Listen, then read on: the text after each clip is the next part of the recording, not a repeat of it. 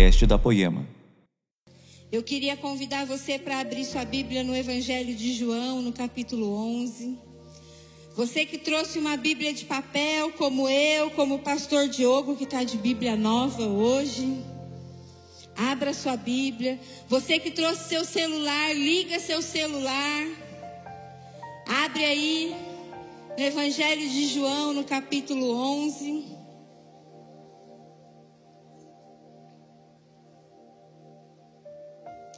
Eu quero agradecer aos meus amigos da Poema Store que colocou uma água saborizada, gostosa.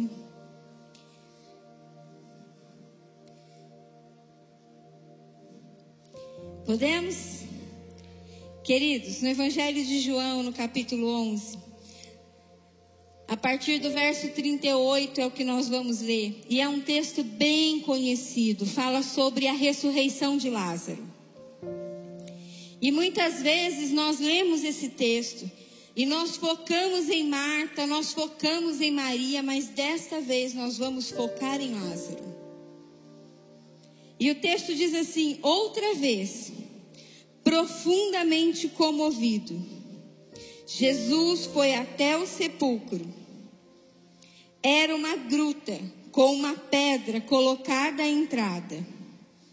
Tirem a pedra disse Jesus. Marta, irmã do morto, disse: Senhor, já cheira mal. Está morto há quatro dias. Disse-lhe Jesus: Não lhes falei que se cresce veria a glória de Deus? Então tiraram a pedra.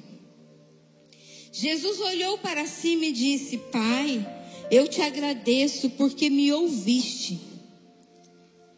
E eu sabia que sempre me ouves, mas disse isso por causa do povo, para que creiam que tu me enviaste. Depois de dizer isso, Jesus bradou em alta voz: Lázaro, venha para fora. E o morto saiu, com as mãos e os pés envolvidos em faixas de linho, e com o rosto envolto num pano. E disse Jesus: tirem as faixas dele e deixe-no ir. Sabe, queridos, se você está prestando atenção no que Jesus está construindo nesse culto, você vai perceber um espírito de concordância. Nós cantamos sobre nova vida em Cristo, nós cantamos sobre a cruz de Jesus, nós cantamos que nós amamos a Jesus. E o pastor Diogo veio aqui ministrar uma palavra de oferta poderosa sobre a nossa vida. E queridos, ele disse que Sara riu.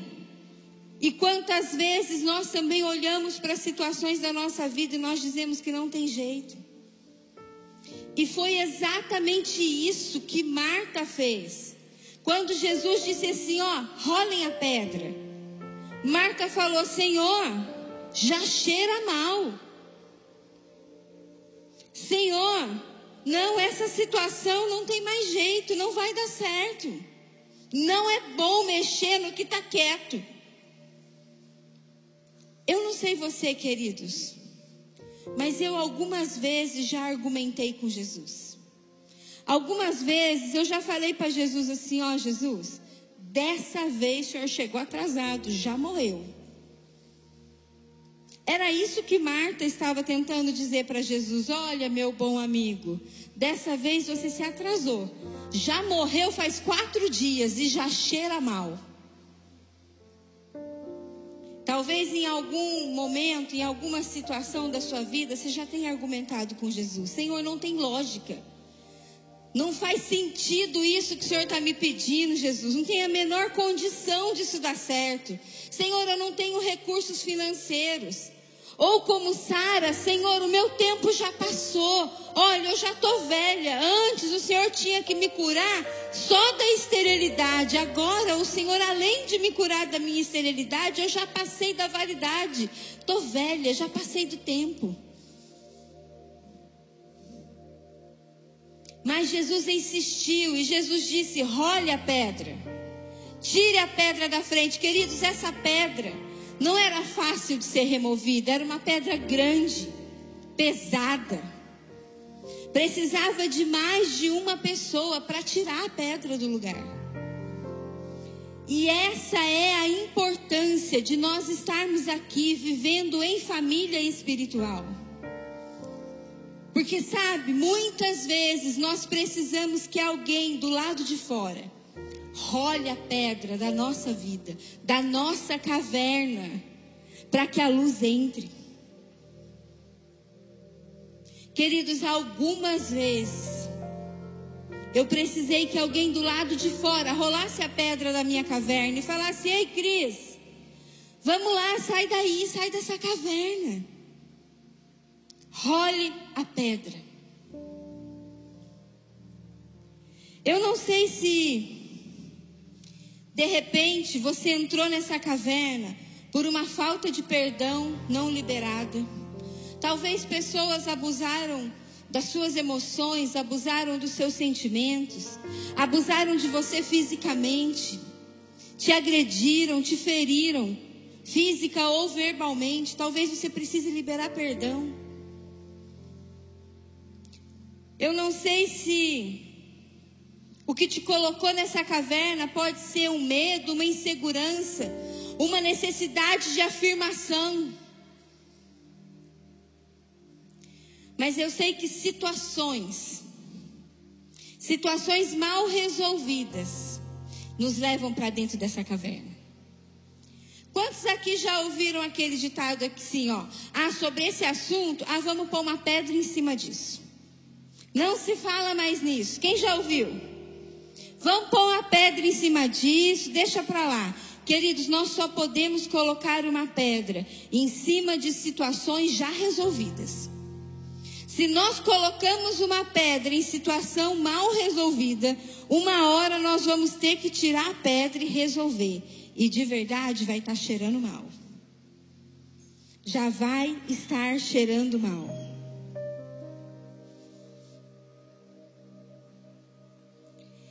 Então Jesus insistiu e disse: rolem a pedra. E nessa noite, Jesus está nos chamando a trazer luz a áreas escuras da nossa vida. Sabe, queridos, durante a semana, Pastor Henrique sentou do meu lado assim como quem não quer nada. Sabe aquelas pegadinhas? O que, que Jesus está falando com você, Cris? E aí eu falei assim: ah, Jesus está falando isso, assim, assim. E aí ele falou assim para mim: ah, é? Então você prega domingo? Aí eu, gente, não dava para argumentar. Não dava para dizer assim, acho melhor arrumar outra pessoa para pregar domingo. Não dava para argumentar com Jesus e dizer, olha, acho que não, não estou pronta para isso, acho que não é minha vez, acho que não é meu dia. Porque Jesus já estava falando sobre isso. Não argumente mais comigo, não resista mais ao meu chamado. Olha, não fica criando desculpas. E quantas vezes nós criamos desculpas para Jesus e não fazemos aquilo que precisa ser feito? E queridos, eu estou falando de mim e eu estou falando de situações que eu creio que todos nós passamos na vida. E são situações reais. Às vezes nós estamos realmente cheios de coisas, mas Jesus então grita: Lázaro, sai para fora. E nessa noite Jesus está gritando: Maria, sai para fora. João, sai para fora. Ângela, sai para fora. Jesus está nos chamando para fora dos nossos problemas, das nossas dificuldades, das nossas limitações, para fora das nossas emoções, está dizendo: Ei, eu tenho uma nova vida para você. Sabe, queridos, o Lázaro vem para fora, pode falar sobre salvação, mas sabe, a Bíblia diz que Lázaro era amigo de Jesus. Lázaro era tão amigo de Jesus que Jesus frequentava a casa de Lázaro. As irmãs de Jesus sabiam que se Jesus tivesse chego antes, Lázaro não tinha morrido. Então, quando Jesus chega e Lázaro está morto, Jesus chama Jesus para uma novidade de vida, para uma nova vida, de um novo jeito, com um novo começo. Lázaro, vem para fora. Eu tenho uma nova vida para você. Ei, igreja, o Senhor tem uma nova vida para você. Eu não sei como foram os seus dias até aqui, mas o Senhor está te chamando a viver uma nova história, um novo tempo com Ele. Ah, queridos, é tão poderoso quando nós entendemos.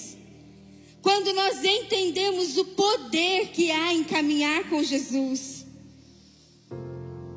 Quantos aqui são anfitriões de GC? Levanta a mão. Olha só, pode abaixar, queridos. Vocês que recebem um GC na sua casa, vocês rolam a pedra de muita gente. Vocês rolam a pedra de muitas famílias. Talvez você ache que é muito simples abrir a porta da sua casa, receber algumas pessoas, um líder que vai ministrar uma palavra, mas vocês são canal da glória de Deus para essa cidade. Você que é anfitrião de GC, parece ser tão pouco. Não, queridos, vocês estão rolando a pedra para que a luz de Cristo brilhe na caverna de outras pessoas para que a luz entre na vida de outras pessoas e traga restauração, cura, libertação, transformação. Queridos, se você pode abrir sua casa para um GC, eu te convido a isso. Pode falar para o seu líder: olha, eu quero abrir minha casa, eu quero ser anfitrião de GC, eu quero fazer parte disso. Eu quero, eu quero ajudar a rolar a pedra de outras pessoas. Ninguém rola a pedra sozinho, precisa de mais de um para rolar a pedra. Fala, olha, minha casa está à disposição. O seu líder vai saber o que fazer com essa informação. Mas sabe, queridos, o Senhor o Senhor pode todas as coisas. Ele poderia, querido, ter dado uma ordem: pedra, sai da frente. Pedra, dá uma roladinha aí para o lado. Jesus poderia, queridos, ter feito com que Lázaro transpassasse a pedra ali, ó. Ele é poderoso. Mas Ele nos chama a fazer parte desse milagre. Ele nos chama a rolarmos as pedras uns dos outros. O Senhor nos chama a sermos participantes daquilo que Ele está fazendo nesse tempo. Ei, sempre foi a respeito de uma família espiritual. Jesus morreu para que nós tivéssemos vida e vida plena, para que nós caminhássemos em família. Ele escolheu viver em família. Ele é o primeiro de muitos irmãos.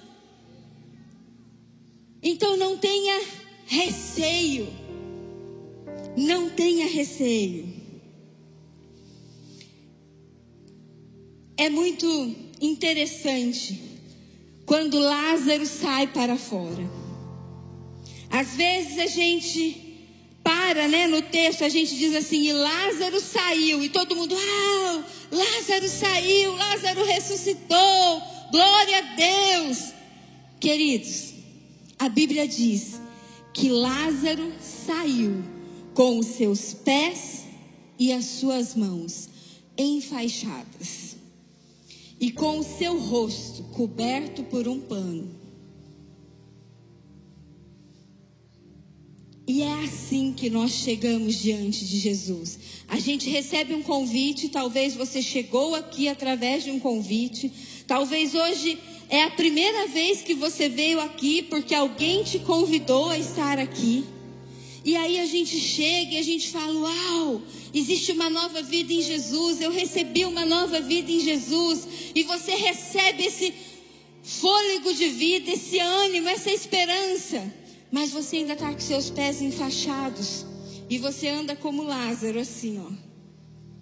E quantos se lembram que o pastor Henrique ministrou lá na associação e ele falou que nós pedalaríamos rápido? Quantos se lembram dessa palavra? Nós vamos pedalar rápido, igreja. Nós vamos pedalar rápido. Ei, para pedalar rápido não dá para estar com os pés enfaixados, queridos.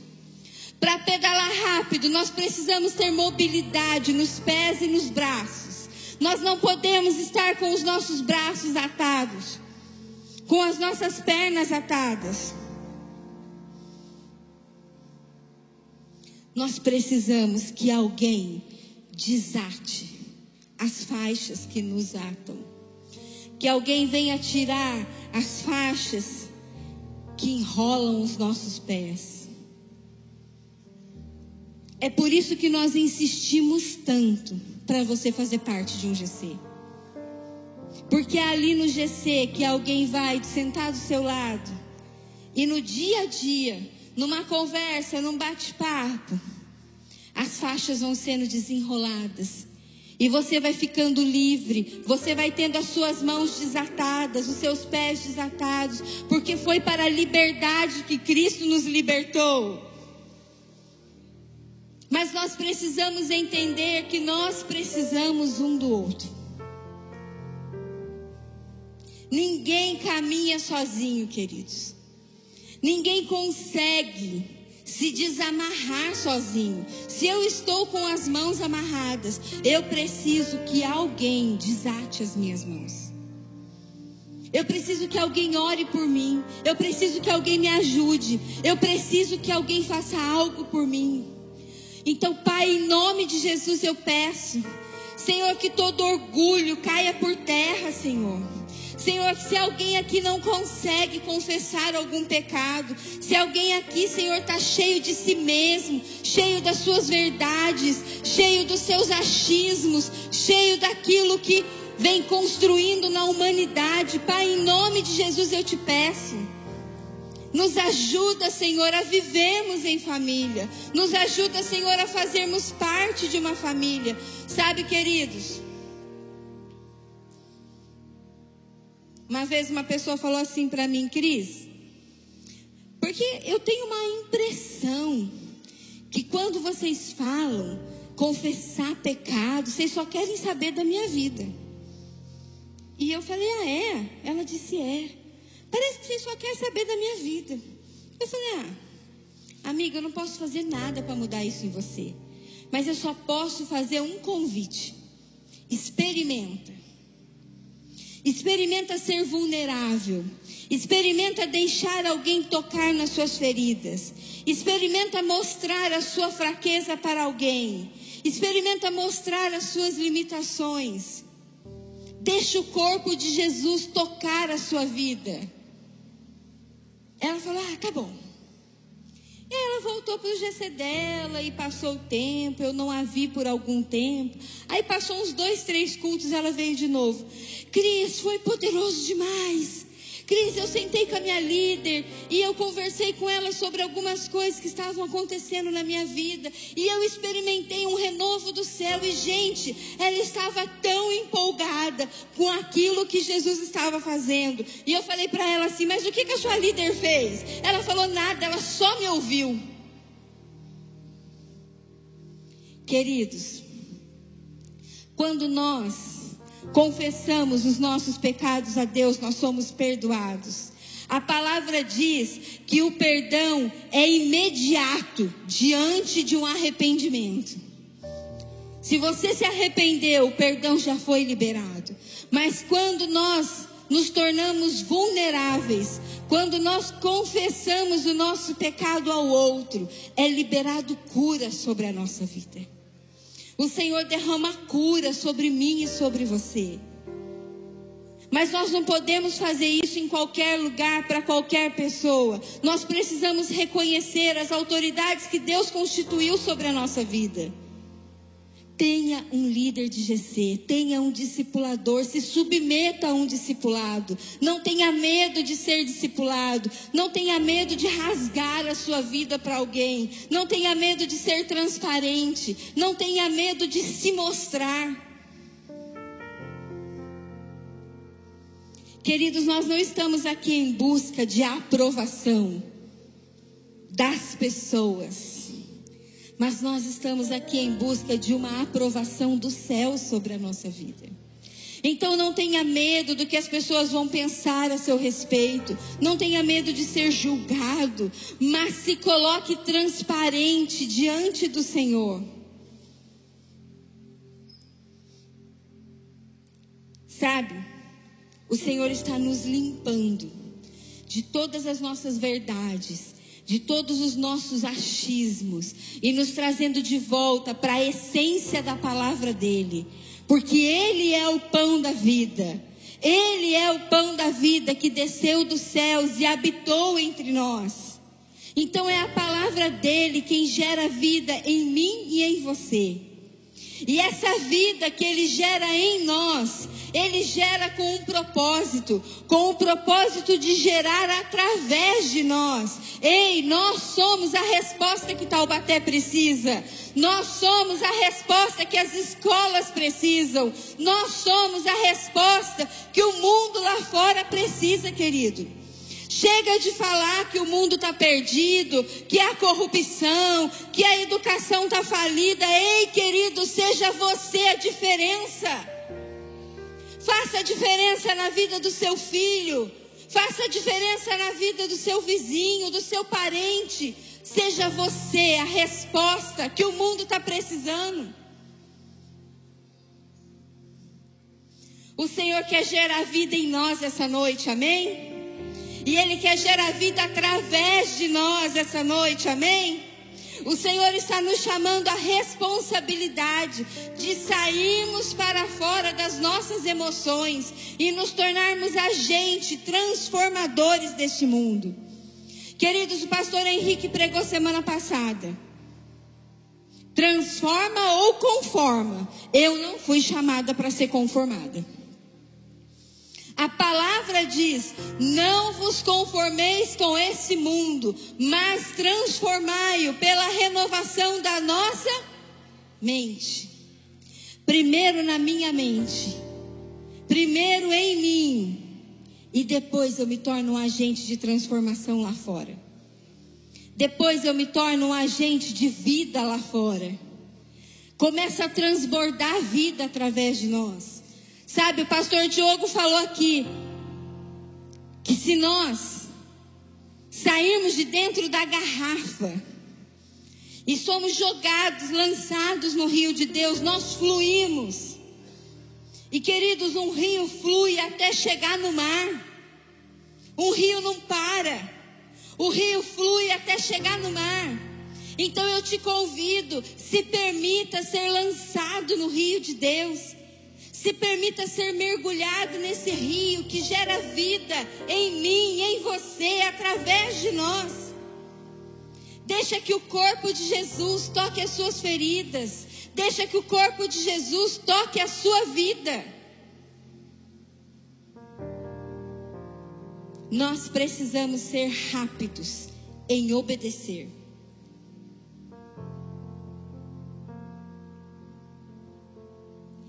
Sabe, querido, nessa casa a gente fala bastante sobre paternidade espiritual. E a paternidade espiritual, ela libera destino sobre a nossa vida. Ela nos aponta um caminho. Mas é o meu e o seu posicionamento quem vai determinar se nós vamos chegar aonde foi determinado ou não. É o meu e o seu posicionamento quem vai determinar se nós vamos viver as promessas e os milagres de Deus na nossa vida ou não. A paternidade espiritual nos libera um destino, assim como foi liberado para Sara e Abraão. Ei, vocês serão pais de muitas nações. Mas se Sara não tivesse considerado, como o pastor Diogo nos ministrou agora há pouco, eles não teriam vivido esse milagre. Nós precisamos posicionar o nosso coração, nós precisamos alinhar a nossa vontade com a vontade do Senhor. Nós precisamos morrer para nós mesmos, para aquilo que eu quero, para aquilo que me agrada, para aquilo que é confortável para mim e ressuscitarmos para uma nova vida em Cristo. Nem sempre vai ser confortável a nova vida em Cristo. A nova vida em Cristo não vai nos agradar muitas vezes. Cris, o que, que você está falando? Que é ruim? Não. Eu estou dizendo que não é do nosso jeito, mas é do jeito do Senhor.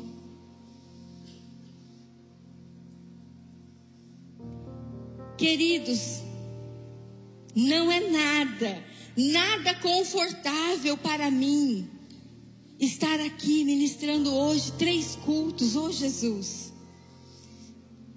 Eu queria muito dizer: olha, não é hora, não é o meu tempo. Mas o Senhor, Ele vem nos chamando. O Senhor, Ele vem nos chamando, e eu creio, queridos, que não é só comigo. O Senhor que está sacudindo a minha vida, Ele está sacudindo a poema, Ele está sacudindo a sua vida, Ele está te chamando a viver algo novo nele, Ele está te desafiando a fazer algo diferente, Ele está te desafiando a ir além do que você já foi até aqui. Eu disse que nós precisamos ser rápidos em obedecer. E sabe o que está acontecendo com a nossa geração? A gente é lento em obedecer. A verdade é que muitas vezes nós demoramos para obedecer. A gente fica argumentando com o Senhor. A gente fica, será, Senhor? Será que é para mim? A gente fica questionando. E queridos, eu não estou dizendo que a gente não pode perguntar. A gente pode e a gente deve fazer perguntas ao Senhor. Quando o Senhor fala assim, ó, levanta e caminha, eu posso perguntar, Senhor, para que direção eu vou? Para cá ou para cá? Mas eu preciso estar pronta para caminhar. Quando o Senhor fala assim, levanta e caminha, eu não posso ficar argumentando com o Senhor, ah, Senhor, mas de novo. Sabe, queridos, o Senhor está me lembrando de um versículo. Eu não citei ele nos outros cultos. Mas quando Jesus falou para Pedro: Ei, Pedro, lança a rede. Pedro era um pescador experiente, queridos. Ele já havia trabalhado a noite inteira. Ele estava cansado. Ele não ficou ali argumentando com o Senhor. Ele falou: Ah, Senhor sobre a sua palavra lançarei a rede. Ou seja, eu não faria isso. Eu não seguiria por esse caminho, mas sobre a sua palavra eu lançarei a rede. Então nós precisamos ser rápidos em obedecer ao Senhor. Sabe, no hebraico, o, o, vocabulário hebraico ele é mais restrito que o nosso vocabulário em português. Em hebraico, Ouvir e obedecer é a mesma palavra, Shema. Shema significa ouvir e obedecer. Então, quando alguém fala Shema, ouviu e obedeceu. Nós precisamos ser rápidos em responder ao Senhor. O Senhor nos chama a responder aos céus nessa noite. Eu não sei quais são os problemas que você passa no seu dia a dia. Eu não sei quais são as dificuldades que você passa no seu dia a dia. Eu não sei o que tem te paralisado. Mas eu sei que o Senhor tem vida para nós nessa noite. O Senhor tem uma nova vida, uma nova história. O Senhor tem um novo começo. E Ele está nos chamando a sermos participantes do começo na vida do irmão, no começo na vida do vizinho, no começo na vida do outro. Não basta aquilo que Ele faz em nós, mas Ele também quer fazer através de nós. Ele está dizendo assim: ei, você que está para fora da caverna, você que não está preso nessa escuridão, role a pedra de alguém, role a pedra de alguém. Ei, você que está dentro dessa caverna, sai para fora, sai para fora. Existe vida do lado de fora. Ei, o Senhor nos chama a andar em família, uns pelos outros. Uns pelos outros. Eu preciso de vocês. Eu preciso de vocês. Não caminhem sozinhos. Sabe, queridos, João 10, 10 diz que o ladrão vem para roubar, matar e destruir. Satanás tem feito isso. Ele tem destruído famílias, ele tem destruído vidas. Mas o versículo continua dizendo que Cristo veio para nos dar vida e vida plena. Vida abundante significa vida plena. Existe uma plenitude do céu liberada sobre a nossa vida. Existe uma plenitude do céu liberada sobre você. E de repente você pode estar pensando assim: ah, Cris, você está falando de vida plena, é que você não sabe o que eu estou vivendo. Querido, quando nós morremos para esse mundo, nós experimentamos essa vida plena. E a palavra diz que nós somos cartas vivas de Deus. Paulo diz isso em Coríntios: nós somos cartas vivas. Você é uma carta viva de Deus. E sabe quando? Você vai falar assim, Cris, talvez você seja. Talvez o meu líder de GC seja, mas eu não. Sabe, queridos, Cristo vive em nós. E é por isso que nós nos tornamos carta viva. Quando a palavra diz assim, olha, quando Paulo diz assim, olha, vivo não mais eu, mas Cristo vive em mim, é aí que ele se torna uma carta viva. E eu vou provar para você que você é essa carta viva. Vocês querem ouvir? Vocês estão dispostos a ouvir? Toda vez que você tem vontade de enforcar alguém, mas você se segura, você está dizendo assim: Cristo vive em mim e não mais eu. Toda vez que você tem vontade de dar uma surtada e você se controla, você está dizendo: Cristo vive em mim e não mais eu. Toda vez que você tem vontade de agir pela força do seu braço, de mandar seu marido embora, de fazer uma repreensão além da conta com seu filho, e você é dominado pelo Espírito Santo, e você experimenta a paz que excede a todo entendimento, você está dizendo: Cristo vive em mim e não mais eu. Toda vez que você não age segundo as suas emoções, mas você age segundo a palavra, você se torna uma carta viva de Deus nessa terra. Porque já não vive mais você, mas Cristo vive em você. Todas as vezes que nós escolhemos, que nós temos uma atitude de não agir de imediato, no impulso, pelas nossas emoções, Todas as vezes que nós fazemos como Sara e nos posicionamos novamente, nós consideramos experimentar aquilo que Deus liberou sobre a nossa vida, nós nos tornamos carta viva para esse mundo. Lázaro já estava vivo. Lázaro já havia ressuscitado, mas ele estava com as suas mãos e os seus pés enfaixados. E Lázaro precisou que alguém desatasse. Jesus falou assim: desatem e deixem ele ir. Desatem e deixem ele ir. Ir para onde, queridos? Ir fazer o quê? Nós vamos falar sobre isso no final. E nós estamos quase lá. Mas essa história, eu vou tomar mais um pouquinho da minha água saborizada.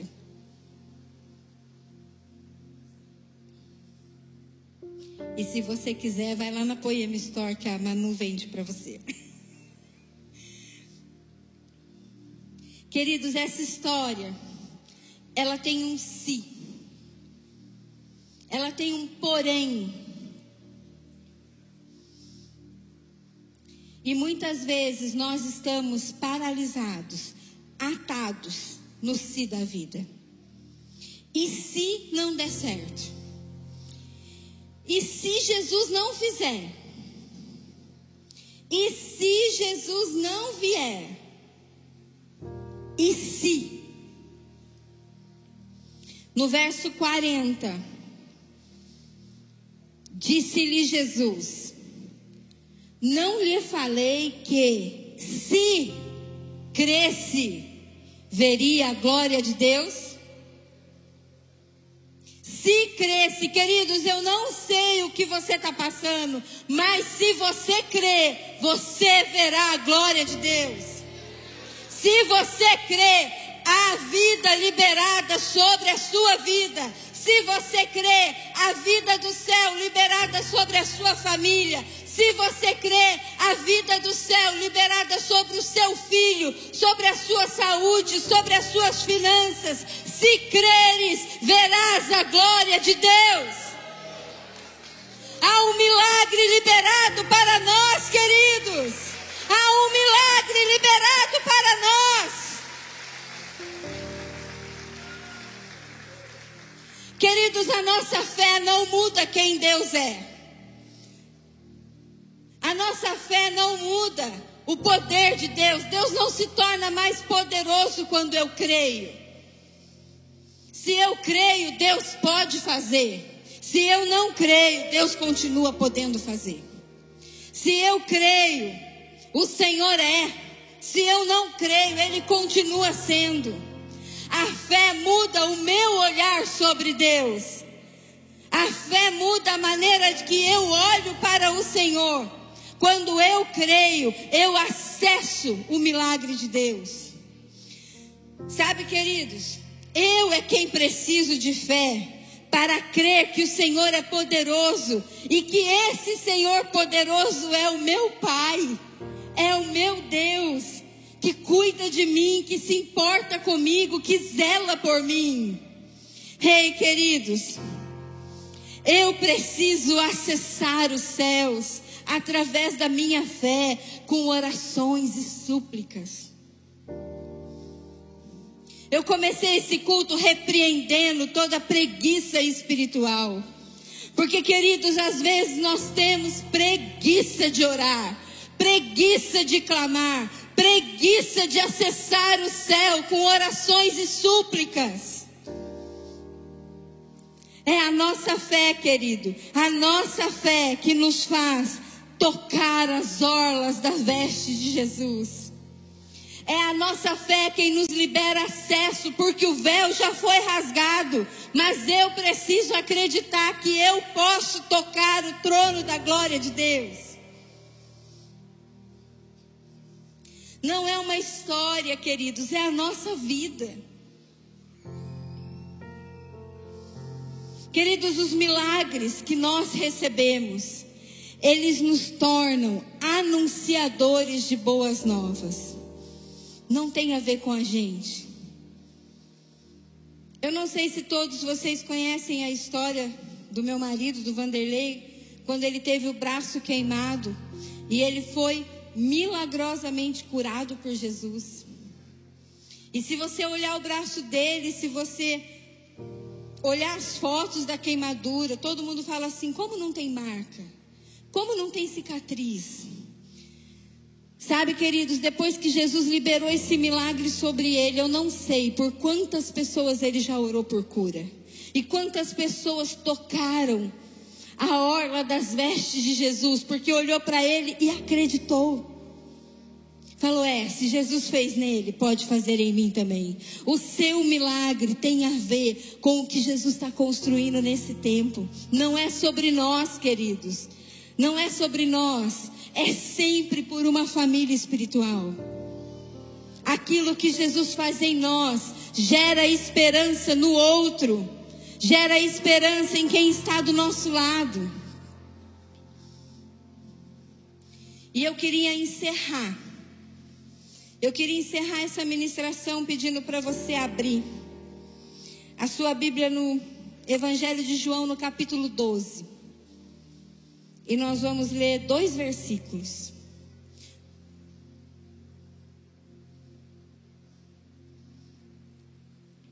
João no capítulo 12 diz assim: Enquanto isso, uma grande multidão de judeus, está no verso 9, queridos, ao descobrir que Jesus estava ali, veio não apenas por causa de Jesus, mas também para ver Lázaro, a quem ele tinha ressuscitado. Ei, querido, você, através da sua vida, através do que Jesus está fazendo em você, você atrai as pessoas para verem Jesus. Ei, Lázaro, aquele que foi ressuscitado, deixa eu ir lá. Ah, o Leandro e a Anne que tiveram o casamento restaurado, deixa eu ir lá, eu quero ver. Nossa, aquela moça era estéreo, Jesus deu um filho para ela, deixa eu ir lá, eu quero ver. Ei, aquele era um viciado, drogado, perdido, Jesus restaurou a vida dele. Ah, não acredito. Você está falando de outra pessoa, eu preciso ir lá para ver. Ei, querido, o verso continua dizendo assim, ó.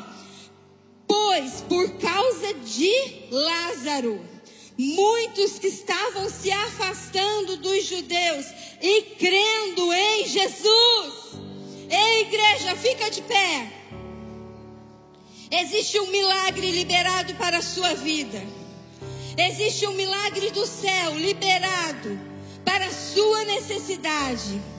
A sua casa nessa noite pode ser alvo do milagre de Deus. Se creres, verás a glória de Deus, a vida sobre a morte, a vida, a luz de Jesus invadindo as grutas, os sepulcros escuros da nossa vida. Ei, queridos, Jesus nos chama para perto. Jesus nos chama para perto. Levanta seus braços e diz: Jesus, eu preciso de vida nova. Eu preciso de uma nova história. Eu preciso do seu milagre. Vem, Jesus.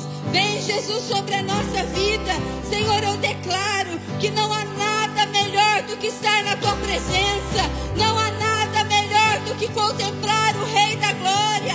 Jesus, eu declaro sobre essa igreja cura, libertação, transformação, vida sobre a morte, Vida sobre a vida, vida sobre as finanças, vida sobre as famílias, vida sobre a saúde.